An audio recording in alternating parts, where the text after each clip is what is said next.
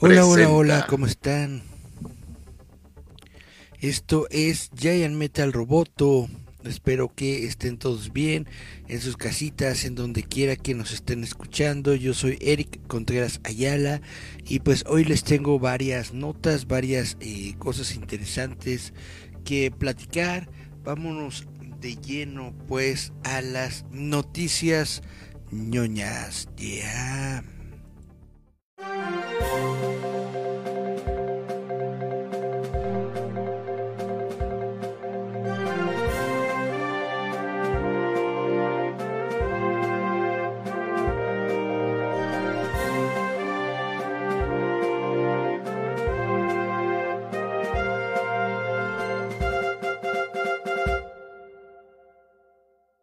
Líder Visa presenta.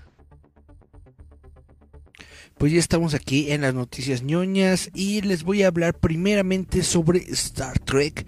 No el Star Trek bueno, les voy a hablar sobre el Star Trek gacho. De hecho, les voy a hablar sobre Star Trek Discovery, que es bastante, bastante gachito. Eh, Star Trek Discovery termina con la temporada 5, que bueno.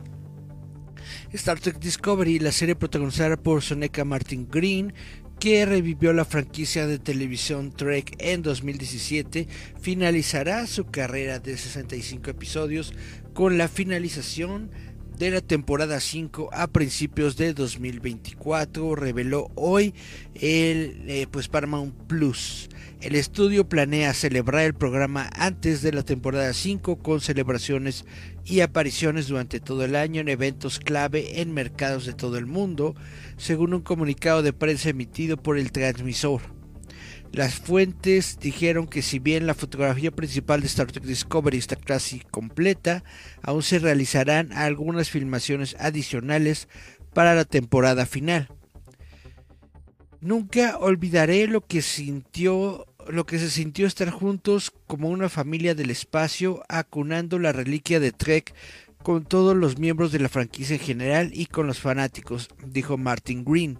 Los fanáticos nos recibieron en sus corazones cuando lanzamos una nueva versión de Trek y una plataforma de entretenimiento completa y nunca lo olvidaremos. Bueno, algunos fanáticos.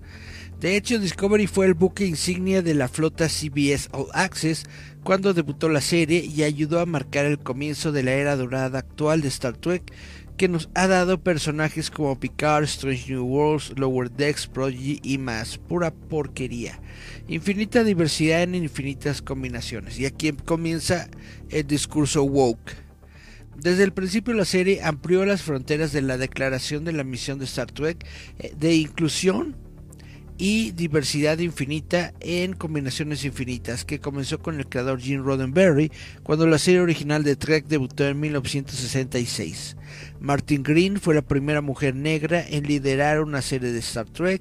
Su personaje de Michael Burham se convirtió en la primera mujer negra en capitanear un barco cuando asumió el mando de eh, Discovery.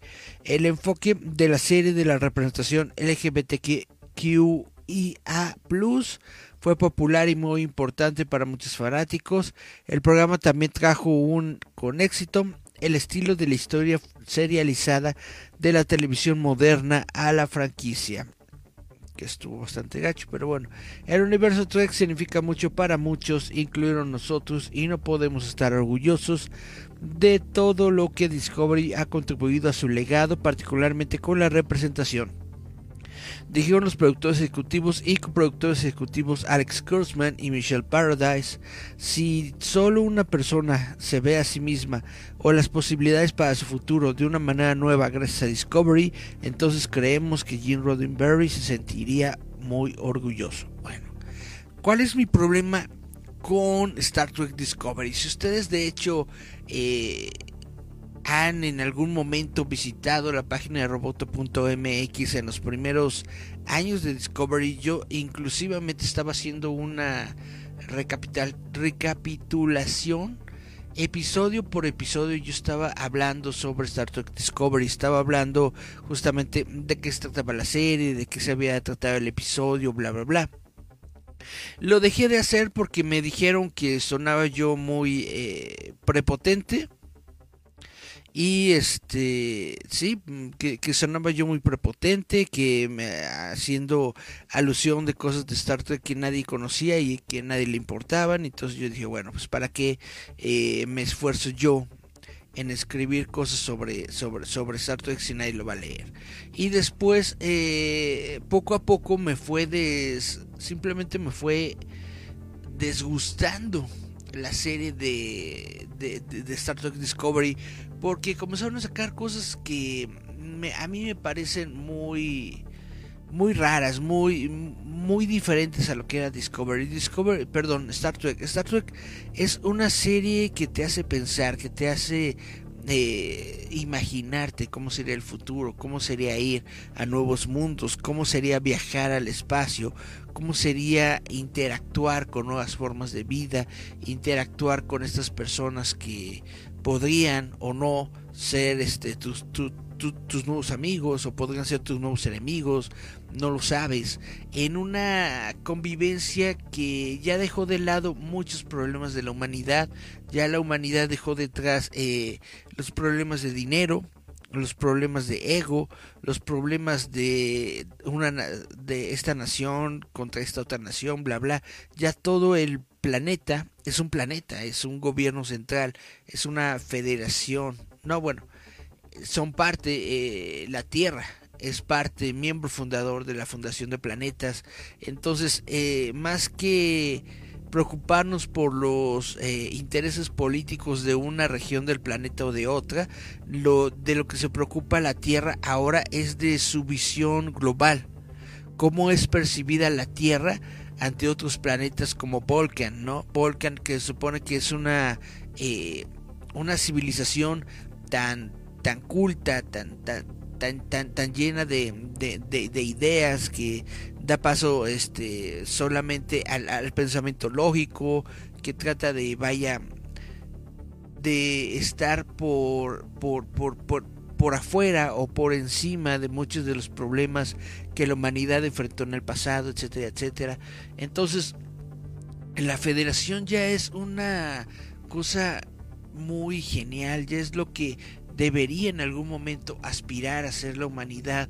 Vaya, todas las personas, o al menos la mayoría de las personas se ve que están educadas, la mayoría de las personas tienen conocimientos básicos sobre... Eh, sobre ciencia, sobre tecnología, sobre eh, funcionamientos básicos de una nave estelar, eh, tienen conocimientos básicos de historia, y eso me, me, pareció genial, o sea, una, un momento en la historia de la humanidad en que las personas realmente consideren la, la educación y consideren la pues el, el, investigar como algo bueno, no como ahora que parece que, que les estás diciendo una, una, una, mentada, ¿no? Cuando les dices que se pongan a estudiar o que conozcan o que no compartan noticias si, si, si no son de una fuente confiable, etcétera, etcétera, ¿no?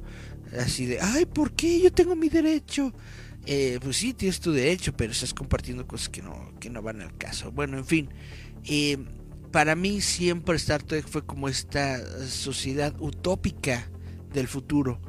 Y muchas veces en, las nuevas series de Star Trek lo rompieron por completo con tal de hacer un drama. Pero es un drama vano, es un drama pequeñito, es un drama muy vago el que están haciendo y, y, solamente por tener su drama de, telenovela, de televisión moderna, eh, le, dan en la torre al universo creado por, por, Gene Roddenberry y es algo que, que no, que, que no me ha gustado. Por ejemplo, en Picard, en la serie de Picard hay una escena en la que una oficial le está este, demandando a Picard que porque que, que Picard no se preocupa de, del mundo porque Picard está eh, vaya Picard literalmente es una persona rica, ¿no? Está con su viñedo, está en Francia, está con todas sus, sus propiedades y no se tiene que preocupar por nada, mientras que ella, que, que, no, que no tiene nada, que le quitaron su sueldo, que prácticamente está viviendo en la calle. Y yo digo, eso no debería ser. Y más en el futuro de Star Trek, todas las personas en, en, en, en la humanidad, en, el mundo de Jim Roddenberry, todas las personas tienen asignadas una, una, una, labor, todas las personas tienen asignadas eh, no, no dinero, porque el dinero ya no existe, pero sí, todas las personas tienen asigna, asignada comida, tienen asignado una casa, tienen asignado un lugar donde vivir, una, una forma de sustento, justamente para que no existan esos problemas sociales. Entonces, ¿cómo es posible de que esta tipa le está reclamando al otro que él es rico y ella es pobre? En una sociedad donde se supone que ya no existen las variaciones eh, entre, eh, eh, entre riqueza y pobreza. Y, eso me pareció muy gacho. Pero luego cuando Picard recurre a la, a, la federación a pedirle ayuda para que rectifique una situación que estaba ocurriendo con los, con los androides de entrada, unos, un, un, un, par de androides planean una, una revuelta en un planeta, ¿no? Y esto crea una revolución y todos los androides este, se, ponen en, en, en, en, contra de la humanidad y entonces llega la federación y los destruye. La federación nunca los destruiría. La federación tal, tal vez los detendría, tal vez los confinaría, pero la, la, federación jamás los destruiría, en primer lugar. En segundo lugar, es toda esta eh, obsesión en contra de la inteligencia artificial, en contra de los androides, en contra de las máquinas, es algo que ya se había pasado. Es un... Eh, eh, discurso ético que ya se había dado en Star Trek. Se dio justamente en una nueva generación con la creación de Data, con la existencia de Data y su... Eh, eh, aceptación dentro de la humanidad, su aceptación dentro de la, de la tripulación de, del Enterprise había dado por terminado toda esta, toda esta revuelta. Era así, ok, entendemos que la inteligencia artificial existe y le vamos a dar su propio lugar. Entonces, que de pronto la, toda la inteligencia artificial esté prohibida y que todos los, todas las máquinas tengan que ser este, destruidas o, o sacadas de comisión, me pareció algo demasiado excesivo que no existiría en el verdadero universo de Gene Roddenberry no existiría, simple y sencillamente porque debería haber alguien ahí como Picard que abogara por los derechos civiles de las máquinas que por supuesto que tienen, a pesar de los Borg,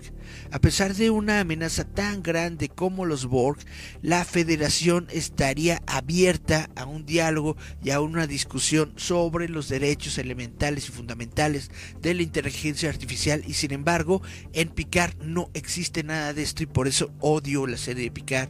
O sea, le rompen con, con muchas de esas cosas con tal de tener drama y es un drama muy bajo, es un drama muy gacho. No es ni siquiera un alto drama, así de, oh my god, se va a destruir la humanidad, todo eso. No, es una tontería. Y en, vaya, la, la, serie de, de, Discovery también, también tiene problemas así de, de, continuidad.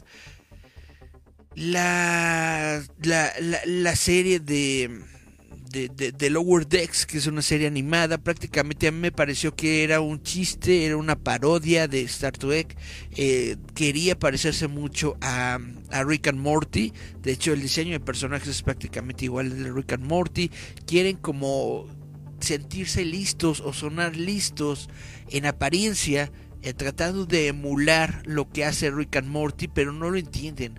No entienden qué es lo que hace único a Rick and Morty. No entienden la importancia o la veracidad de los chistes de Rick and Morty. Entonces, básicamente es una parodia de la parodia. Es una parodia de Trek, es una parodia de Rick and Morty. Es una serie muy, muy irregular, muy, muy mala. Entonces, a todo esto que le dicen la, la renacencia de, Star Trek o la nueva era dorada de Star Trek, a mí me parece una porquería, me parece simple y sencillamente eh, el estudio Paramount tratando de sacar dinero, eh, sacándole jugo a una franquicia, pero no saber cómo o no entender la esencia de esa franquicia de la eh, que quieres explotar. Ese, ese es mi, mi entendimiento del nuevo Star Trek. Y eso es por, por lo que me molesta el nuevo Star Trek.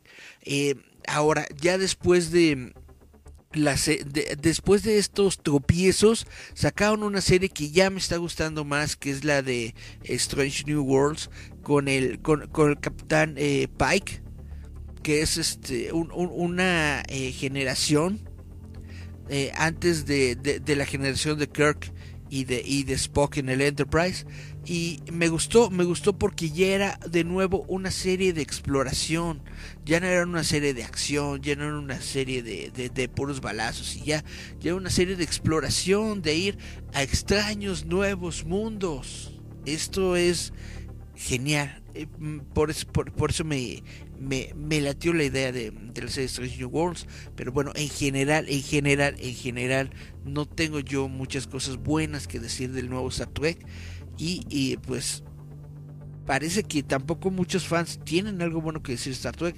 Tenemos que decir que eh, eh, la, la, serie en algún momento estuvo en punto a, punto de ser cancelada justamente porque no tenía los números co correctos.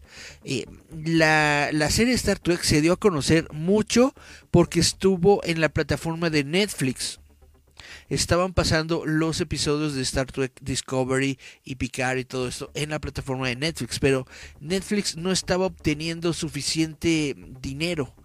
Le estaba Paramount le estaba pidiendo en, en la primera temporada de, de, Discovery y creo que en la primera de, de, Picard no, en la, en la de Picard fue, fue siempre con Amazon. Pero bueno, en las primeras temporadas o en los primeros tratos con esto, Netflix estaba poniendo dinero para la producción de la serie. Y a cambio estaba teniendo pues los derechos de, de, de distribuirla a nivel global. La primicia de distribución la tenía solamente Paramount Plus. La cuestión es de que mientras que le fue muy bien al servicio de Paramount Plus con la serie de Star Trek Discovery porque era la única manera de ver Star Trek en los Estados Unidos, en el resto del mundo la verdad es que la franquicia de Star Trek no jala tanto. Y esto se, se, se, dio cuenta Netflix en el momento en que comenzaron ellos a distribuir eh, Star Trek en el resto del mundo y no estaban obteniendo los resultados que deseaban. Y además no estaban obteniendo los resultados que deseaban porque no era Star Trek Prime, o sea, no son las grandes series originales de Star Trek, sino que es Star Trek Discovery, es la nueva serie que está muy mal escrita, que está muy mal hecha. Entonces los ratings fueron bajando, bajando, bajando hasta que llegó un punto en el que dijo Netflix, ¿sabes qué? Yo ya no le voy a entrar a esto, yo ya no quiero producir Star Trek, ya no quiero distribuir Star Trek porque no me deja absolutamente nada. Entonces en ese momento eh, Paramount eh, entró en una reestructuración, en una especie de mini crisis, entonces dijo, ok, nosotros vamos a poner el dinero. Y entonces ellos, ellos continuaron produciendo la serie de, de, de Discovery y ya Netflix ya no, ya no se metió en nada. Creo que todavía alcanzó a, distribuir la serie en algunos, en algunos lugares, pero ya no le metió dinero tal cual. Y eh, después se fueron, se fueron con Amazon y le dijeron a Amazon, oye, tenemos una nueva serie de televisión con, eh, con, con Jean-Luc Picard y entonces eh, va a ser un hitazo porque es el Capitán Picard, ¿no? Y todo esto. Y entonces convencieron a Amazon para que les diera dinero para la primera temporada de Picard. Y Picard experimentó, perdón, Amazon experimentó exactamente el mismo, el mismo problema que Netflix que al principio sí la gente estaba muy esperanzada y todo, y en los primeros episodios de Picard eh, sí un índice, un índice de audiencia muy alto, pero ya en los siguientes bajó y bajó y bajó y bajó, ¿por qué? Porque la serie de Picard está horrible, al menos la primera temporada eh, está bastante, bastante gacha. O sea, está muy mala la, los guiones, están muy woke. Está el, el, el, mundo construido por, por, por, por, Roddenberry, en mi opinión personal, está completamente eh, dado al, al, al lastre. Lo, lo, lo, dejaron ahí, barrieron encima de él y pusieron este un poco de, de pinol fabuloso y comenzaron a, construir otra cosa que es otra cosa, ya no es el, el, mismo universo de Gene Roddenberry. ¿Qué es lo que tuvieron que hacer eh, Paramount? Dijo, mira, te, garantizo que la segunda temporada va a estar mejor porque tenemos mejores escritores que no sé qué, la vamos a hacer como que más de acción y no sé qué. Y ahí va Amazon a darles la lana y ¿qué es lo que pasó? Que la segunda temporada de Picard es todavía peor que la primera. Es completamente mala, está muy mal estructurada, está muy mal hecha, tiene menos presupuesto y sabes cómo te puedes dar cuenta de que tiene mucho menos presupuesto que prácticamente la historia es una historia de viaje en el tiempo eh, eh, a qué a qué a qué época a la época actual o sea 2000 2022 2023 una cosa así ¿por qué?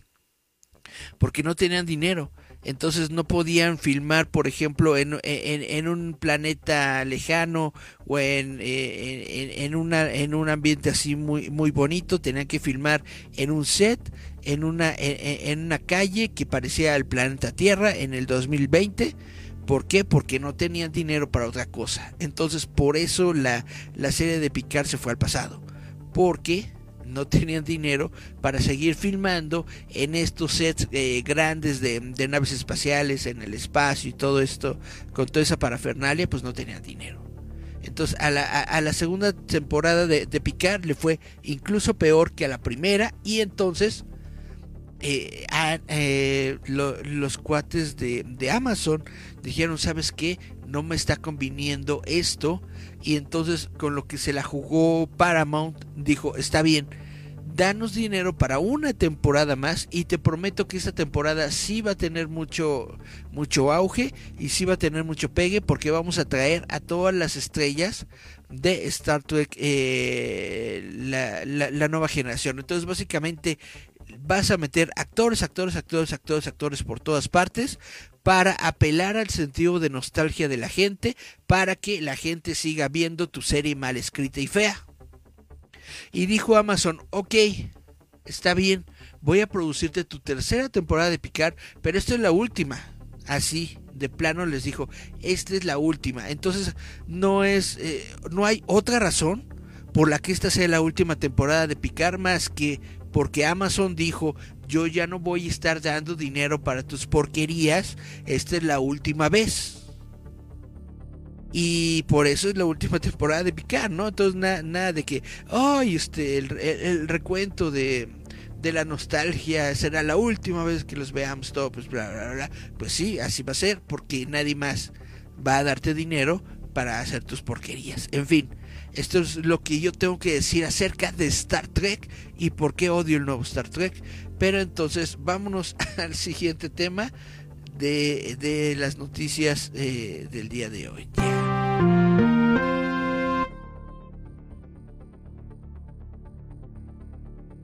Muy bien, ustedes conocen el videojuego de Day by Daylight. Eh, la verdad, eh, no, no lo he visto mucho, solamente he visto videos de, de, personas que han visto, vaya, que lo han jugado, que lo suben a, a, a, internet, a YouTube y esto. Lo que me parece muy interesante es que es un juego de sobrevivencia de terror. Es decir, tú estás como en un, en, un lugar, la, la, locación varía, ¿no? De, de nivel nivel y, y, todo esto, pero estás con un grupo de personas, es, es un juego este sociable, es un juego interactivo con otras personas y hay un monstruo y tienes que escapar de este monstruo.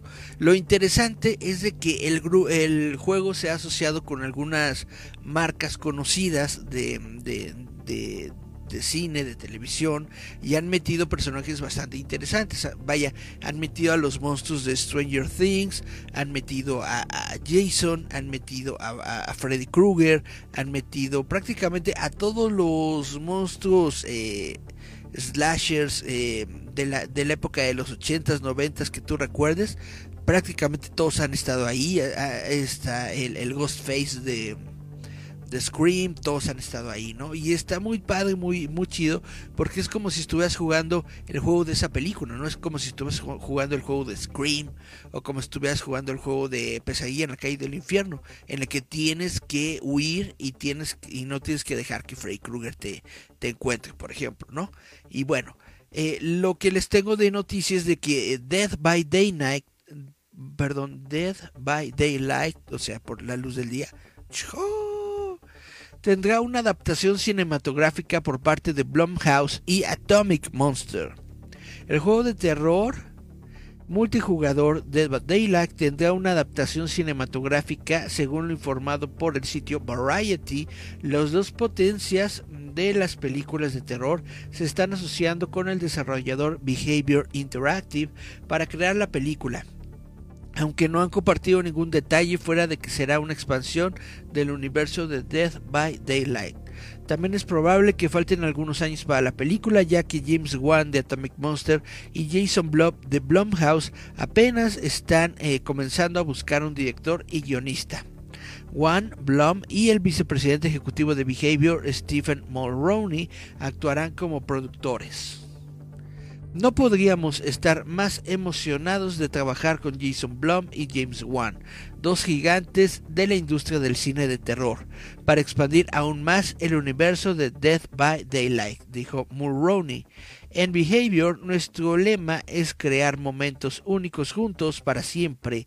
Atomic Monster y Blumhouse son los socios ideales para crear la entrada asesina de Dead by Daylight en la pantalla grande. Juan dijo que él y su equipo en Atomic Monster son grandes fanáticos de Dead by Daylight, que es perfecto para una adaptación cinematográfica aterradora gracias a su construcción de un entorno increíble, repleto de atmósfera y villanos aterradores. Para aquellos preocupados de que la película pierda la esencia de Death by Daylight, Blom agregó que el equipo espera encontrar un director y guionista que sean fanáticos del juego. Creemos que es imperativo que encontraremos a alguien que aprecie y ame el mundo tanto como nosotros para ayudarnos a llevar el juego a la pantalla grande, dijo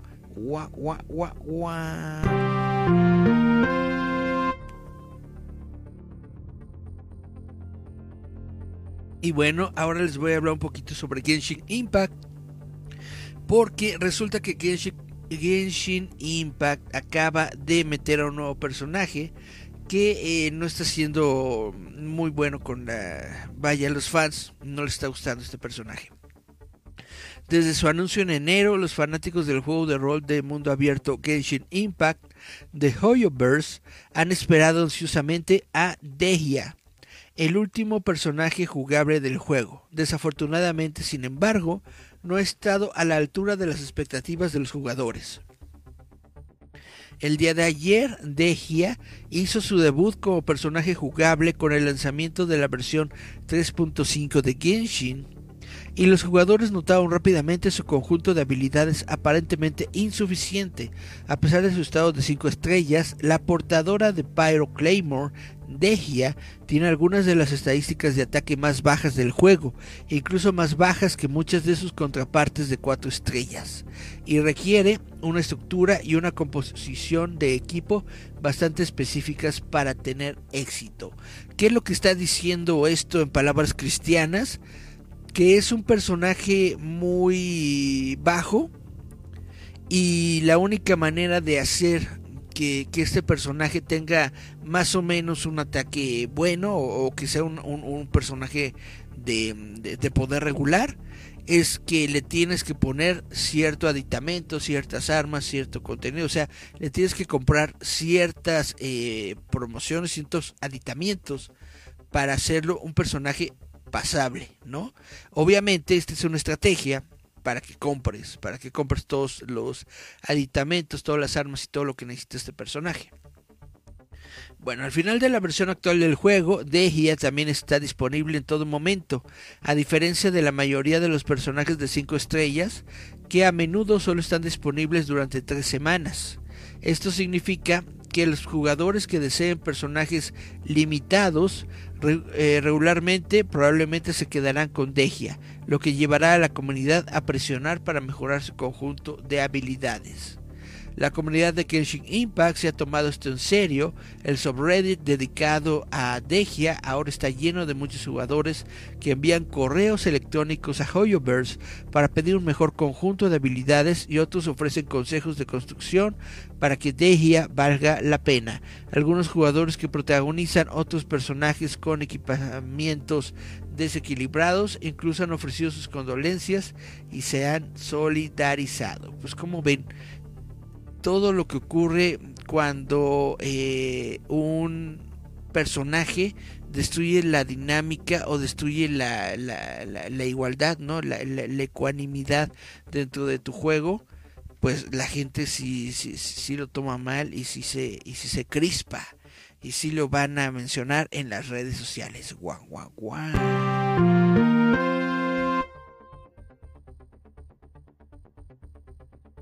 Pues bueno, ahora les voy a platicar sobre Hellboy, porque resulta que va a haber una nueva película de Hellboy. Jack Kesey de Deadpool 2 interpretará a Hellboy en el reboot de The Crooked Man. Eh, Jack Cressy interpretará a Hellboy titular en el próximo reinicio, eh, reboot de Millennium Media, The Crooked Man. Según informado por el sitio Deadline, Millennium ha anunciado que Casey interpretará a un Hellboy más joven de lo que los fanáticos del cine están acostumbrados. No sé por qué lo quieren hacer cada vez más joven. También el, Hellboy pasado eh, eh, se supone que era más joven que, que el Hellboy de Ron Perlman. No sé por qué lo quieren jovenizar, pero bueno. Eh, uno que promete permanecer fiel a la descripción del personaje del cómic de Mike Mignola. Casey interpretó a Black Tom en Deadpool 2 y también apareció en Baywatch, Mosquito State, The Outpost y más. Jack Casey es un actor dinámico que tiene la capacidad de transformarse en sus papeles, dijo el copresidente de Millennium, Jonathan Younger. Su talento y estatura son perfectos para este joven Hellboy, que para que quede muy impresionado con él mientras trabajábamos. Ah, no, perdón. Yo quedé muy impresionado con él mientras trabajábamos juntos en The Outpost.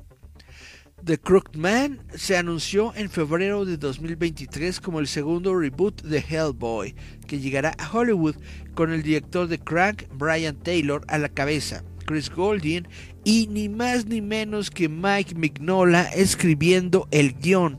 Esta es la primera vez que el creador de cómics hace guiones para una película. The Crookman es una desviación de todas las películas anteriores de Hellboy, donde Mike Mignola y el creador de los cómics finalmente guiarán una versión auténtica de sus historias y personajes en forma de película, dijo el presidente de Millennium, Jeffrey Greenstein, cuando se anunció. Esta es la primera de una serie de películas que cautivarán al público de maneras familiares y nuevas. Brian Taylor es un experto en todos los ámbitos y no podría pensar en una mejor persona para dar vida a esa historia y mostrar nuestro público esta diferente y original lista de películas de Hellboy. Pues bueno, ya están en su mente construyendo todo el universo de Hellboy cuando ni siquiera han hecho una sola película que les salga bien, pero pues así es Hollywood, ñaca ñaca.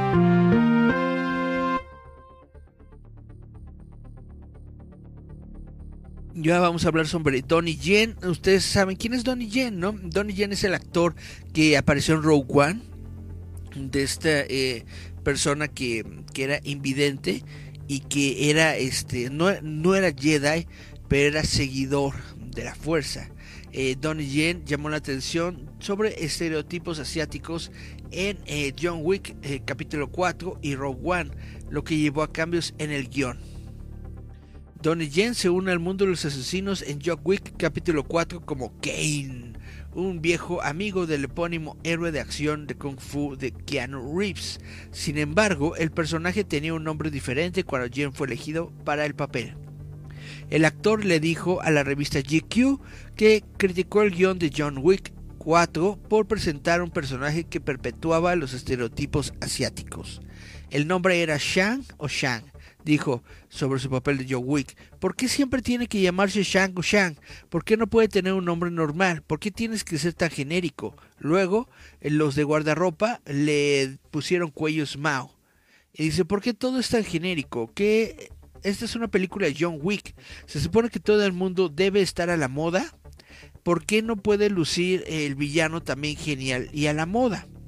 El director de John Wick, capítulo 4, Chad Stahelski, acordó cambiar el nombre y la apariencia del personaje de Jen, a quien eh, Jen pudo rediseñar como parcialmente un homenaje a Bruce Lee. El actor también compartió en su entrevista con GQ que tuvo una experiencia muy respetuosa trabajando en John Wick. Dijo, esta no es la primera vez que Jen se enfrenta al encasillamiento en una película cuando Disney se acercó a él para interpretar a Chirrut Inwe en Rogue One. Eh, Jen dijo que el guion posicionaba el papel como un guerrero de artes marciales estereotípico. Una cosa que señalé es que él era un estereotipo, un maestro de artes marciales estereotipo que no sonríe, dijo Jen, y agregó que fue idea suya dejar ciego a Chirrut al expresar estas preocupaciones el equipo creativo de Rogue One e incluso eh, le dio una oportunidad a Jen de improvisar chistes en el set. Y bueno, John Wick, el capítulo 4 se estrena en cines el 24 de marzo. Déjenme ver si no he aburrido a la gente y si de casualidad tenemos mensajitos en las redes sociales. Aquí tenemos a eh, Santiago que dice Oliwi y dice eh, no me gusta Rick and Morty. Em, no, por, por, por, favor no, no, no hagamos este esas blasfemias en este templo. Dice Cari Santiago, creo que iba a tener el mismo impacto de Star Wars, pero no. Pues exactamente. Cari Santiago, ajaja, y el fabuloso está contaminado. Pues sí, este fabuloso olía, olía feo. Dice, nah, me encanta Star Trek, pues porque a usted siempre le gusta llevar la contraria, señor Gerardo Valdés Uriza. Dice, bien por Amazon. Dice Yasmin Flores López, buenas, hola Yas, ¿cómo te va? ¿Cómo estás? Dice Cari Santiago, qué declaración tan hardcore, chan chan chan. Cari Santiago dice, ¿por qué a todos los juegos les hacen películas? Es como el videojuego de Need for Speed y su asquerosa trama sin sentido. ¿Por qué? Porque hay una necesidad en el mundo. Eh, ah, bueno, de hecho, hay dos necesidades en el mundo. La primera necesidad es consumir. La segunda necesidad es dinero. ¿Por qué los videojuegos se convierten en película? Porque en primer lugar la gente quiere consumir lo mismo que ya consumió, pero no tu formato. Y la segunda razón es porque los estudios de cine ven que un videojuego está sacando mucho dinero y dicen, ah, yo también quiero entrarle en ese juego. Entonces vamos a sacar la película de ese videojuego a ver qué tan bien nos va. Unos milloncitos de más no están de menos. Por eso, por eso existen las películas de los videojuegos. Chan, chan, chan. Gerardo Valdés Uriza dice, señor Eric, ¿cree usted que haya Hellboy 3 de Memo del Toro? Hasta el momento está completamente eh, perdido ese, ese, ese proyecto según eh, lo último que comentó Guillermo del Toro sobre él, es que Mike Mignola ya no quería saber nada sobre, sobre Guillermo del Toro, no quería saber nada sobre el universo que había creado Guillermo del Toro y creía, quería él crear sus propias cosas, por eso eh, Mike Mignola está ahorita haciendo su propia versión de Hellboy. Según él, ya para que nadie le meta mano a su obra, lo va a hacer él solito. Gerardo dice, Eric, ¿qué papel hizo el actor que será Hellboy en Deadpool? Le hizo el papel, ahorita te lo vuelvo a decir, chan chan chan. Chun, chun, chun. Perfecto. Es más atrás, espérame tantito, chan chan chan. Infinito, Dead by Daylight y Genshin Impact. Ah, ya me había pasado, perdón. eh, Casey Kelly hizo el Jack Casey, perdón, Jack Casey interpretó a Black Tom en Deadpool 2. ¿Quién fue Black Tom en Deadpool 2? Una de las personas que reclutó eh, Deadpool, ¿te acuerdas? Cuando estaban todos en el, en, eh, el avión. De las personas que reclutó Deadpool para acabar con, con, su enemigo. uno de esos era él. Era era este personaje de interpretado por Jack Casey. Chan chan chan. Chan chan chan chan chan chan. Tu, tu, tu, tu, Bueno, voy a continuar hablando un poco sobre Star Trek porque resulta que el actor Chris Pine dice que la franquicia de la película Star Trek se siente como estuviera maldita. Le llama frustrante mantenerse fuera del círculo de conocimiento de Star Trek 4. ¿Qué está pasando con la franquicia cinematográfica de Star Trek de Paramount? No lo preguntes a Chris Pine. A pesar de que es una de las estrellas principales, Pine ha interpretado al Capitán Kirk en tres películas de Star Trek y está dolorosamente fuera de onda cuando se trata de la cuarta película, largamente retrasada y revisada. Directores como Quentin Tarantino y Noah Haley desarrollaron guiones de Star Trek 4 que nunca despegaron. El director de WandaVision, Mark Shackman, fue el cineasta más reciente que se adjuntó a Star Trek 4, pero dejó el proyecto para filmar la nueva versión de los Cuatro Fantásticos de Marvel. Paramount anunció en septiembre pasado que eliminaría Star Trek 4 de su calendario de lanzamiento. Como parte de la nueva historia de portada de Squire de Chris, Pine, el productor de la franquicia J.J. Abrams dijo que el guion de Star Trek 4 está en un buen lugar. Diré que es la primera vez desde el reinicio original que tenemos una historia que se siente tan convincente como la primera, agregó, pero aún así Pine eh, no sabe nada sobre esto. No sé nada, dijo Pine. En la tierra de Star Trek, los actores suelen ser los últimos en enterarse. Conozco diseñadores de vestuario que han leído guiones antes que los actores.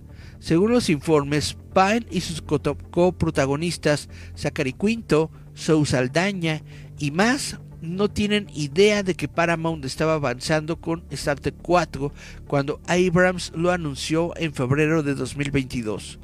Todo está a la par del curso con Star Trek, Pine le dijo a Squire. Yo diría que es frustrante acerca de estar siempre al margen de la franquicia. Realmente no fomenta el mayor sentido de asociación, pero siempre ha sido así.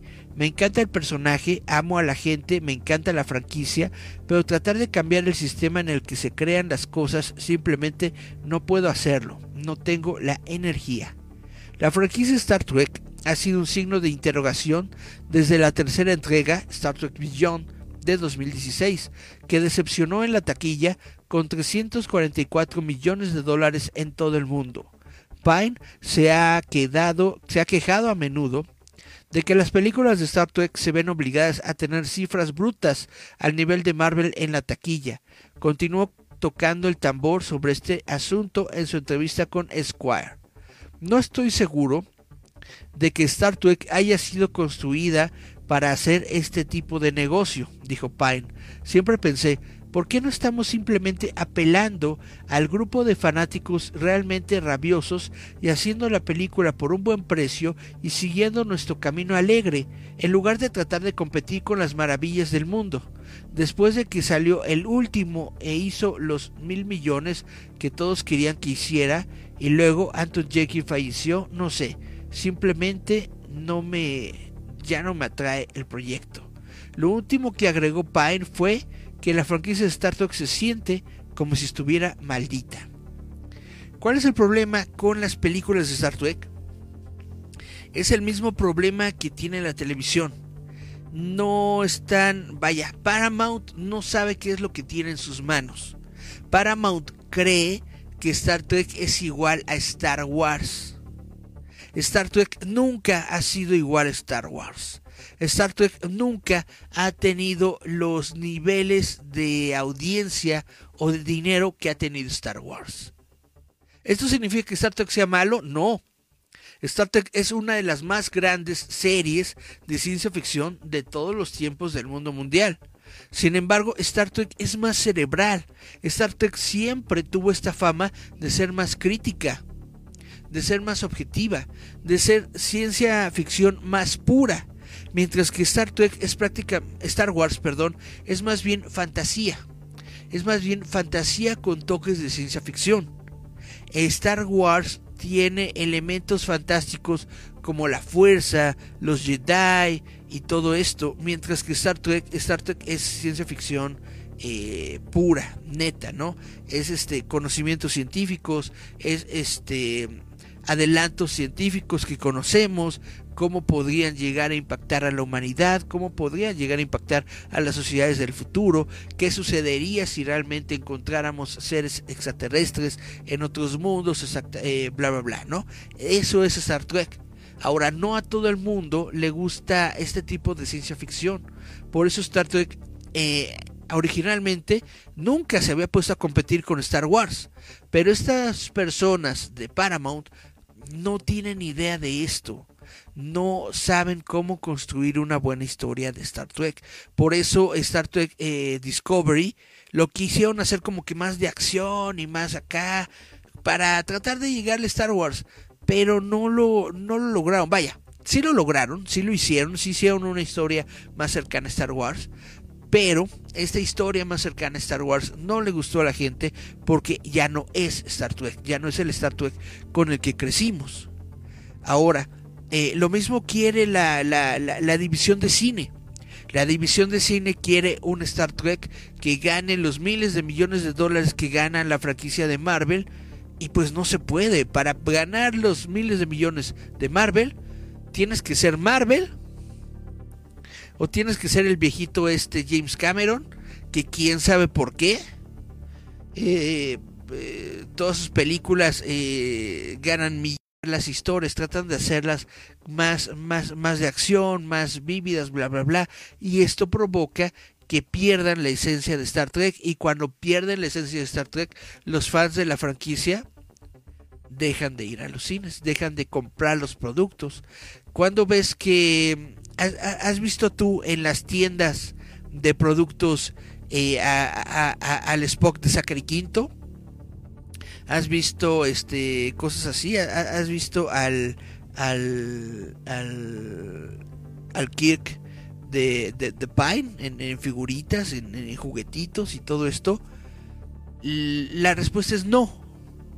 O si sí los has llegado a ver, ha de ser en cantidades muy limitadas o muy en el fondo de alguna tienda, porque a los, eh, a, los fanáticos de Star Trek no les ha gustado estas, e, estas películas, entonces no están consumiendo estos productos.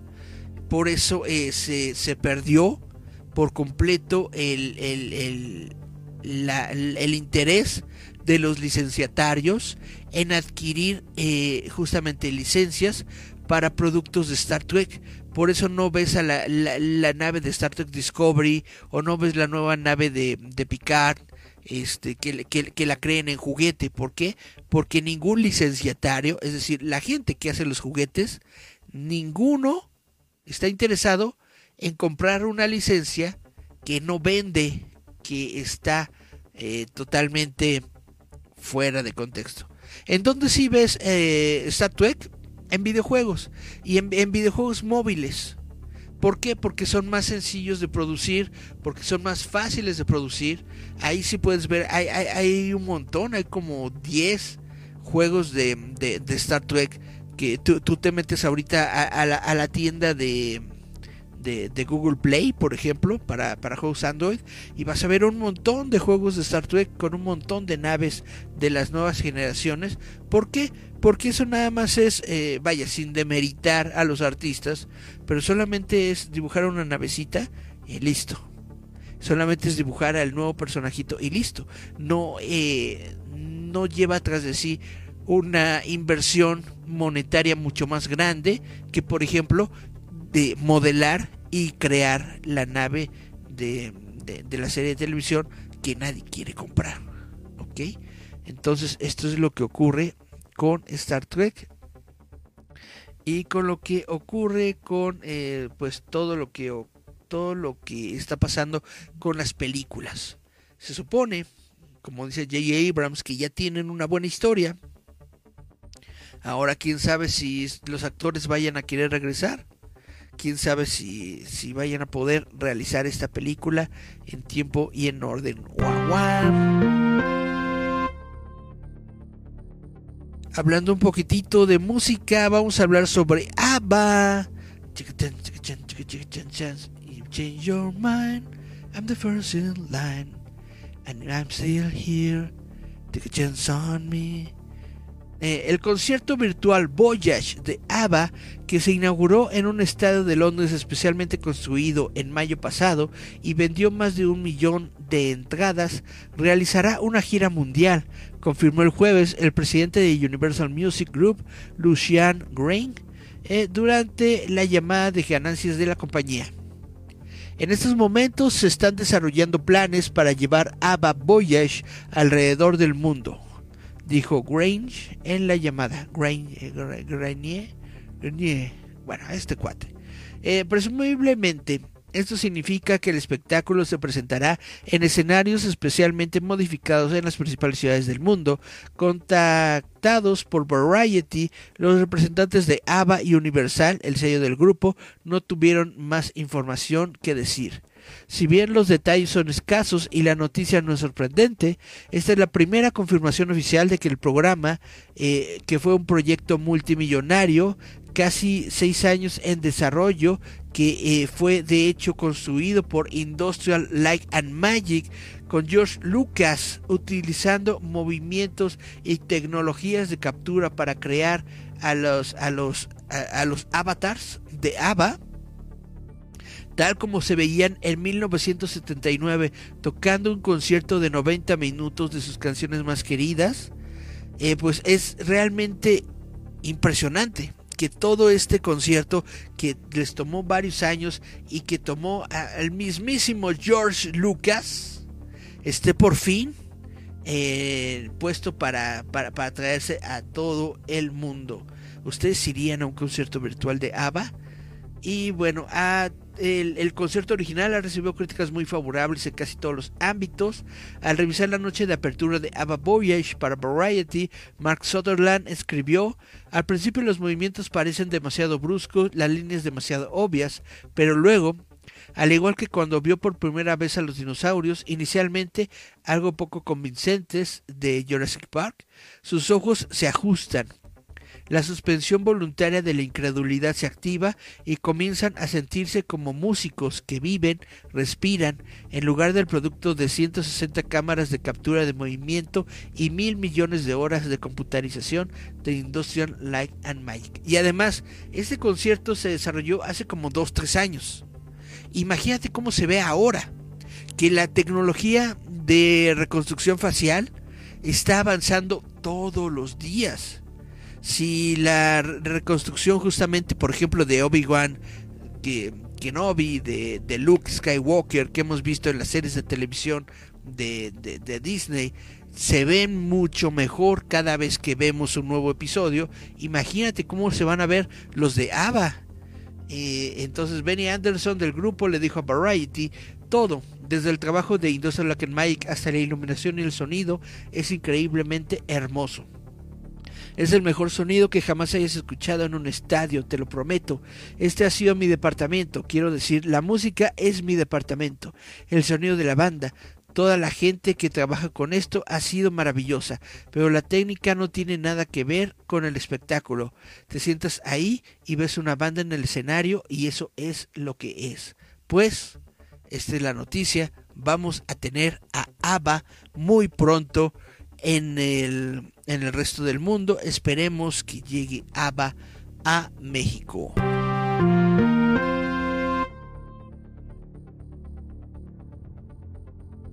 Bueno, y ya para terminar les voy a hablar sobre El Mandalorian porque resulta que la tercera temporada de Gojito y El Mandaloriano acaba de llegar este miércoles a Disney Plus y está genial, en mi opinión personal está muy padre el episodio, me gustó mucho.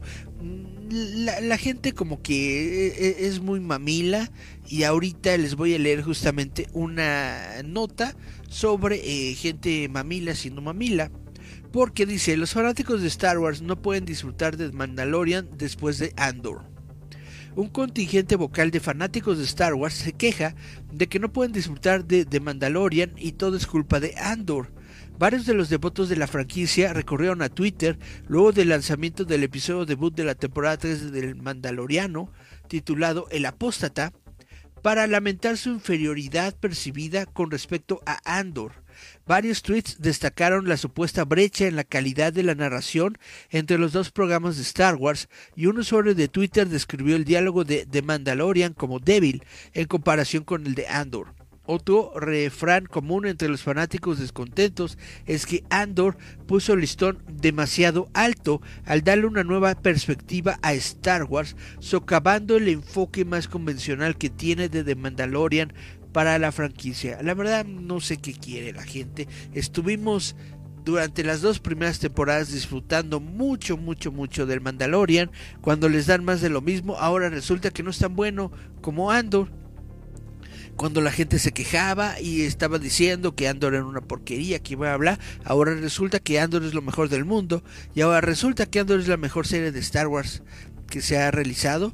Y sí es cierto, pero tampoco es para tanto, o sea, tampoco es para que pongamos a Andor en un pedestal y digamos que ya nada le, le queda igual. Hay que ver las cosas como son. Mandalorian es una serie más de entretenimiento, es una serie más de el Star Wars de nuestra infancia. La aparente reacción violenta al estreno de la temporada 3 del Mandalorian contrasta con las respuestas de los críticos profesionales al episodio, que eh, fueron en gran medida positivos. Las reseñas del capítulo 17 lo calificaron como un excelente comienzo de temporada y lo elogiaron por capturar la vibra de Star Wars. Varios críticos también elogiaron el ritmo de apertura de la temporada, aunque al menos un experto deseó que fuera la velocidad de la luz un poco más rápida. La interpretación de la estrella Pablo, Pedro Pascal, perdón, del protagonista Dean Jarin también obtuvo importantes elogios, al igual que la actuación de Katie Shaknoff como Bo-Katan Chris. El Mandalorian eh, habla sobre la base de fans del programa. Perdón, el, el jefe del Mandalorian, es decir, eh, este cuate Favreau, John Favreau, habla sobre la base de fans del programa. Los fanáticos que expresan su insatisfacción con el episodio debut de El Mandalorian también están en desacuerdo con las esperanzas del creador de la serie John Favreau para el discurso virtual que rodea el programa. Favreau declaró en una entrevista reciente que su objetivo para la tercera temporada es que cada uno de sus ocho, de sus ocho episodios genere una participación entusiasta en línea. El objetivo es no sé cómo romper Internet, pero el objetivo es que sucedan suficientes cosas en cada episodio para que todos quieran saltar alrededor de la mesa de la cocina y hablar, discutir y adivinar qué va a pasar después en la serie. Favreau también es muy consciente de que la pasión de los fans de Star Wars puede ser un alma de doble filo, el showrunner lo dijo recientemente aludiendo a casos en que las teorías de los fanáticos han hecho que el equipo creativo de The Mandalorian adivine sus elecciones.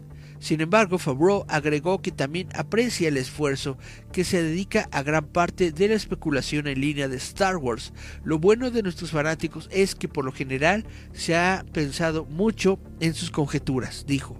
El Mandaloriano temporada 3 se transmite actualmente en Disney Plus con nuevos episodios que se lanzan cada miércoles al mismo tiempo que cada miércoles hay nuevo episodio de The Bad Batch, el elote malo. Entonces prácticamente tenemos doble Star Wars, al menos por lo que va a ser marzo, vamos a tener doble Star Wars cada miércoles. Es miércoles de Star Wars, señores. Primero a las 2 de la mañana hay que ver el Mandalorian.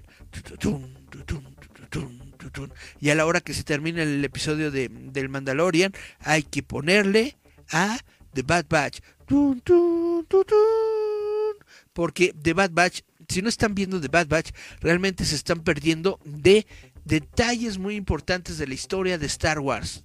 ¿De qué? Por ejemplo, eh, The Bad Batch nos está contando cómo se desaparecieron a los clones, cómo hubo una conspiración para destruir a todos los clones y eh, reemplazarlos con los Stormtroopers que vemos en, la, en, la, en la saga original. Cómo es, que, cómo es que llegaron esos Stormtroopers, cómo es que se formaron, ya lo, lo, lo vemos en Bad Batch. Cómo es que Palpatine se clonó, lo vemos en Bad Batch. Vemos eh, lo- lo- lo- los frutos de su, de su esfuerzo, vemos cómo eh, retuvo algunos Caminonians, cómo destruyó la base de los Caminonians para que la clonación fuera eh, una tecnología que solamente tuviera el imperio, cómo eh, recrearon a una, a una criatura que es capaz de absorber energía para poder incrustarle esas células o ese, esos genes al clon de Palpatine para que después en la, las secuelas, ¿no? Pudiera decir Unlimited Power, ¡guajaja! y sacar rayitos por todos lados. Y básicamente nos están eh, dando a entender muchas cosas que probablemente la gente no entendió sobre la, la, trilogía de secuela de Star Wars. Lo estamos viendo en The Bad Batch. No se pueden perder The Bad Batch. Ña, ña, ña, ña. Vamos a ver qué hay en los comentarios. Dice Chun Chun Chun, Star Wars es la onda, Star Wars es la ondota. Carl Santiago dice, ¿qué te dice que no se hayan animado por la merch de Star Trek? Pues esto fue algo que ocurrió desde, desde que salieron las películas de J.J. Abrams. Te tengo que ser honesto, a mí me gustan las películas de J.J. Abrams, pero yo soy de ese, ¿qué será? 25% de personas en el mundo al que le gustó la, a que le gustaron esas películas. Hay muchas personas a las que no. Dice Gerardo Valdés Uriza, Eric, todos los integrantes de ABBA ya son cadáveres. No, señor, todos están vivos, pero pues ya están, este, prácticamente, pues son, son- son- son de la época de, de la, de, de la Irma Serrano, entonces ya usted sabrá. Gerardo Valdés Uriza dice, deberían hacer algo así con Elvis o los Beatles. Calle Boca, con Elvis tal vez, pero a mis Beatles no me los toca. Cari Santiago dice, jajaja, ja, ja, Pablo. Y dice, Eric, este fin de semana con Mejifest Volumen 4, edición del Mandalorian. Ah, sí, qué padre. Eh, este fin de semana, en la... En, déjenme encontrar la información para no hablarles así de... al- a lo. El Comeji... Comeji Fest.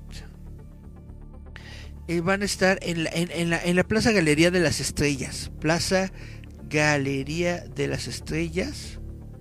Va a ser el Comeji, perdón. Puse Comeji con J y me salió al- un, un- club de comedia. Ja, ja, ja. Y... Ahora sí, Comeji Fest. 4 y 5 de marzo, eh, entrada completamente libre de las 11 a las 20 horas, ahí en Plaza Galería de las Estrellas. ¿Usted sabe dónde queda la Plaza Galería de las Estrellas? Eh, se encuentra justamente ahí cerca del metro normal, en circuito interior Melchor Ocampo, número 193, en la colonia Verónica Ansures, con un código postal 11300 de la Ciudad de México. Como les vuelvo a repetir, es el 4 y 5 de marzo. La entrada es completamente libre, así es que no tiene usted que pagar ni un solo centavo para poder ver ahí chan, chan, chan, chan, ni más ni menos que a el líder fantasma y a Urso y Dax con Yasmín Flores López. Ahí va a estar el líder fantasma y Urso y Dax en la Comeji Fest Volumen 4 Galería Plaza de las Estrellas, cuarto festival de cómics, manga e historietas. No se lo pierda. ¿Sabes lo hermoso que siento entender de lo que hablas de Star Wars? Esto es un comentario de Cari Santiago. Y yo pregunto, ah, caray, antes no entendías. Pero bueno, eh,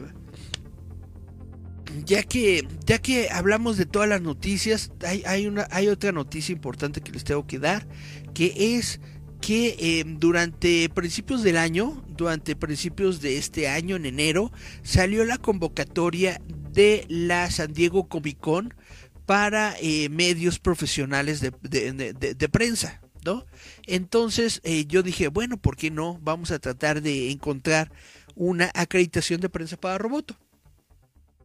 Entonces ahí puse los datos de, de, nuestro sitio web, de, de, cuántas personas nos ven, cuántas personas ven, estas, ven, ven estos live streams, cuántas personas están en el sitio web, cuántas personas tenemos en las redes sociales y bla, bla, bla, bla, bla, ¿no? Todas esas cosas. Y resulta que pues dicen, te vamos a dar una respuesta en febrero, una cosa así. Llegó febrero, pasó febrero, se acabó febrero y resulta que nunca nos dijeron nada. Básicamente y, e, entré a la página y decía que no, en, en, donde decía este acreditado para prensa de Comic Con estaba en rojo, o sea de que no, no estábamos acreditados como prensa para la Comic Con. Pero resulta que en estos, en estos días, la semana pasada, dije, ay, pues vamos a, volver a entrar al sitio web a ver qué hay, ¿no? A ver qué pasa. Y resulta que eh, lo primero que veo es que eh, está en verde en pasas de prensa. Y yo dije, ah, caray, ¿ya me, ya me acreditaron a Comic Con? No, me acreditaron a WonderCon. ¿Qué es WonderCon? WonderCon es otro evento que es realizado exactamente por las mismas personas de, de Comic Con. Es como su su, su, su, su, su evento en chiquito. Hagan de cuenta como los eh, bazares que hace la mole. O sea, está la mole, ¿no? El evento de la mole. Y después de pronto nos hacen bazarcito de no sé qué que también están hechos por la mole, pero que son un evento más chiquito, ¿no? Pues es prácticamente lo mismo. Eh, no en el sentido de que es un bazarcito, porque esto no es un bazar, es una convención de cómics, pero es una convención de cómics más, más, más chiquita en relación con lo que es la, Comic Con de San Diego. Total, que ya me pude meter ahí, ya pude este, sacar mis acreditaciones. Un par de amigos eh, me van a hacer el favor de acudir al, al, evento pues en, en, personificación de roboto.mx. Ellos son Ludwig, Ludwig Wayne y Alfredo Rueda del Santuario de los Cómics. Estos son dos compañeros que viven en este en, en, en la frontera viven en este en, Tijuana si no, si, si no estoy si no estoy equivocado entonces les pregunté oye hay la oportunidad de tener pases de prensa y yo sé que a ti te queda a, un par de horas de camino, ¿no? Entonces, ¿quieres ir? Y me dijeron los dos, sí, como no, con todo gusto. Entonces, ellos van a ir en representación de Roboto durante el, eh, estos días que, que sea la WonderCon. Van a poder ir ellos, eh, pues, eh, a, a, a, manifestarse, a checar qué es lo que hay por ahí, a, ver si pueden hablar con algunos de los autores, etcétera, etcétera. Básicamente yo la, recomendación que les di es que vayan a divertirse y si encuentran algo padre de, de, de que hablar, algo, algo bonito de que conversar, pues ya nos los van pasando y ya nosotros lo vamos compartiendo en las redes sociales de Roboto, ¿no? Así de, de sencillo es esta, es esta onda. Entonces, eh, va a ser en, en, en, en, marzo. Si algunos de ustedes pues tienen la oportunidad de ir a, los Estados Unidos, de ir a Anaheim en estos días para poder asistir a la, a la, a la WonderCon, pues estaría muy padre que, que, que, que puedan asistir. Uh, una lista más o menos de, de, de, quienes van a estar ahí en la WonderCon 2023 la pueden encontrar en nuestro sitio web y eh, bueno, va a ser el del marzo 24 a 26, marzo 24, 25 y 26 va a ser la WonderCon 2023, va a ser en el Centro de Convenciones de Anaheim, en el mismo lugar donde se, donde se realiza la Comic Con de San Diego, la WonderCon 2023. Va a haber un montón de artistas, eh, Va, va, va a haber, va a eh, personas que, que actúan en Power Rangers, va a haber artistas de cómic, va a haber artistas de manga, va a haber un montón de cosas ahí en la WonderCon 2023. Entonces les recomiendo, si quieren saber más sobre lo que va a haber en el evento, eh, acérquense a nuestra página en roboto.mx porque ahí tenemos todas las recomendaciones de lo que va a ser la WonderCon 2023. Le vuelvo a agradecer a El Santuario de los Cómics de Alfredo Rueda y al buen Ludwig Wayne, a los dos por aceptar eh, asistir a la WonderCon 2023 en representación de roboto.mx. Ojalá se pasen un buen rato en este evento y pues ya nos digan qué tal va a estar y todo esto. Entonces, eh, dice eh, chun, chun, chun, chun. Cari Santiago, no porque no había visto las películas como tal. No, no es la San Diego, compañero, es la WonderCon, que es lo, lo más cercano que por lo menos hasta, hasta ahorita tengo yo de la San Diego Comic Con. Ahora, la acreditación de prensa es por dos años. Es decir, de que al, menos según tengo entendido de lo que leí de todos los, los papeles que tiene, la acreditación es por dos años. Quiere decir de que si me apoyaron, si me aprobaron este año para ir a, a WonderCon, significa que para el próximo año tengo ya la aprobación y acreditación de nuevo para ir a WonderCon. Pero no voy a dejar de, de, de pelear por la Comic Con de San Diego a ver si puedo ir. Eh, si no, eh, este año ya no, este año ya, ya me dijeron que no, o sea, ya, ya, ya se cerró la convocatoria y todo, ¿no?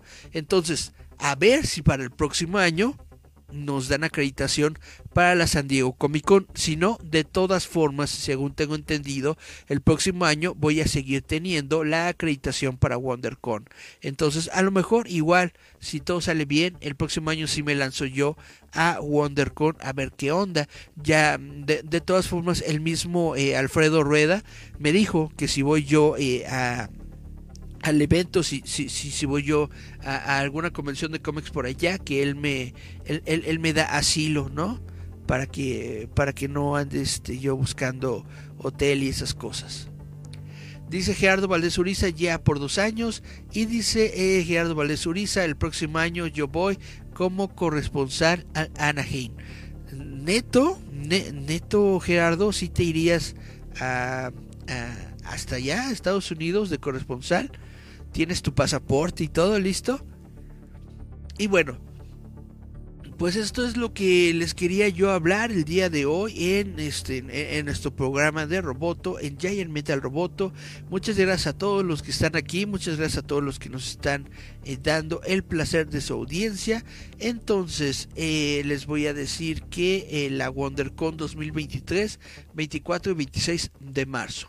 Luego, el 11 11 de marzo en el Trooper Gourmet. 11 de marzo en Trooper Gourmet vamos a tener la Guantola con. Ustedes saben que vamos a estar en el Trooper Gourmet que se encuentra en Antillas 502 en la colonia Portales. Ahí vamos a estar eh, pues con muchas cositas bonitas. Espero que se la pasen bien y que se entretengan en nuestra Guantola Con que va a ser el 11 de marzo. Y este fin de semana 4 y 5 de marzo los vuelvo a invitar a la Come porque ahí va a estar el líder fantasma y Urso y Dax en la Comeji Fest volumen 4 en las galerías Plaza de las Estrellas. Eh, es entrada completamente libre. Chan, chan, chan. Estos son todos los eventos que vamos a tener en estas fechas.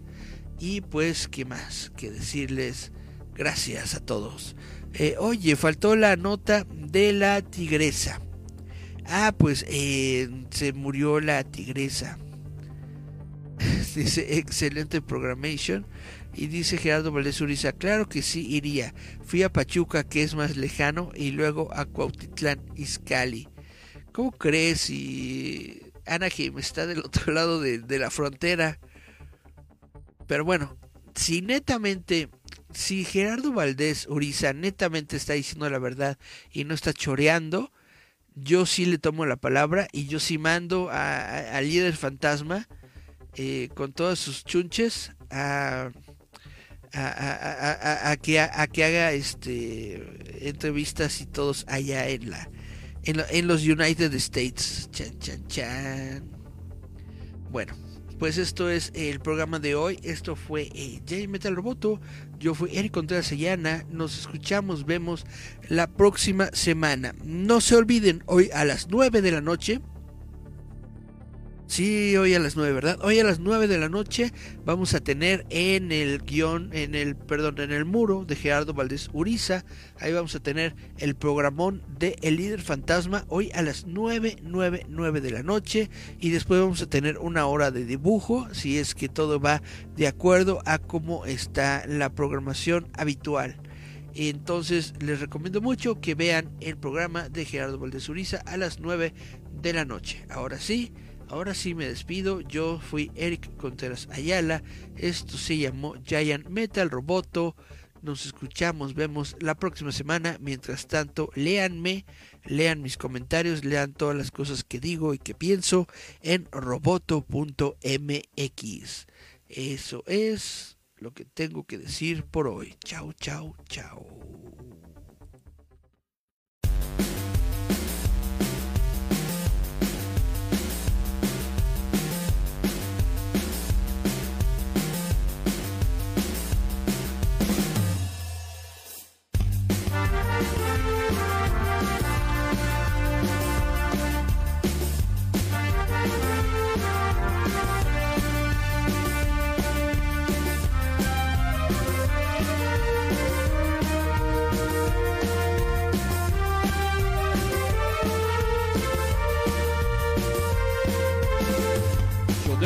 Tandy metal to bo bo.